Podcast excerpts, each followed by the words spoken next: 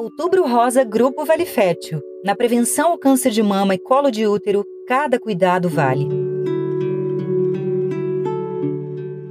Eu queria saber por que, que dói tanto para fazer a mamografia? Dói.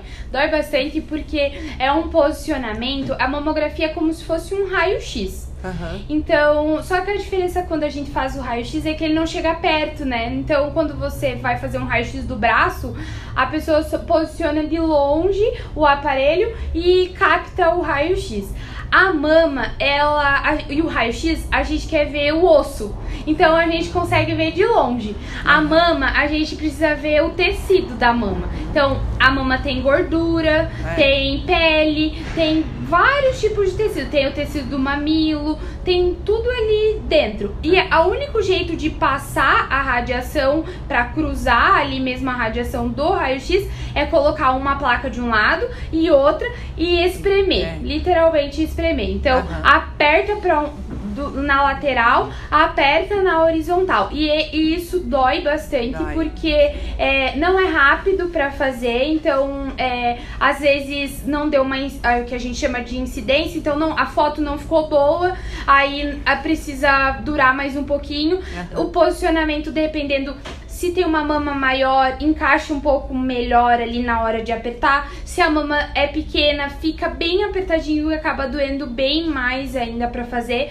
Mas é, hoje é o exame mais barato pra fazer e é o exame assim padrão ouro que a gente chama pra conseguir visualizar e pra conseguir rastrear o nódulo desde bem pequenininho. Então, como eu falei antes, desde pontinho assim como se fosse areinha, ele aparece na mamografia. Mas ele dói porque precisa encostar uma placa na outra mesmo, Aham. na mama. Porque tem essa mamografia e tem também a ultrassom. Qual que é o melhor para fazer? Então, a ultrassom, ela é indicada também de- normalmente depois da mamografia. Então, se na mamografia a gente vê uma imagem que é, não deu para esclarecer muito bem aquele a- o que tá aparecendo, ficou alguma coisa meio esquisita ali, a gente pode passar ultrassom em cima e tentar procurar. Mas ultrassom por si só, normalmente ele não é indicado é, no rastreio de mulheres,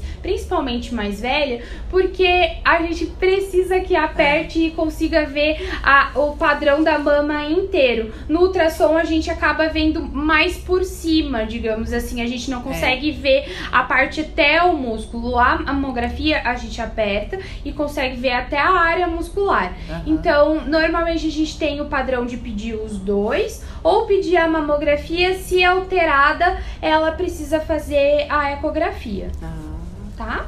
uhum. Tem uma classificação também, não sei se eu já posso aproveitar e dizer, mas tem uma classificação que a gente chama, que vocês vão ver nos exames, tanto de mamografia quanto de ecografia, no resultado final, que é o BIRADS.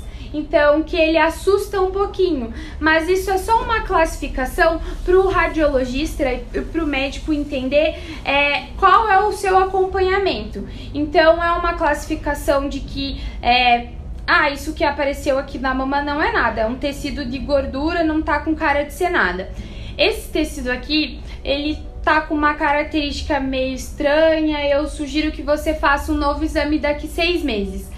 Esse tecido aqui não tá legal, eu preciso que faça uma biópsia. Então, essa é a- o objetivo dessa classificação, é você sair do exame com essa classificação e conseguir fazer esse acompanhamento depois com os exames ou de seis meses, como eu expliquei, ou de um ano.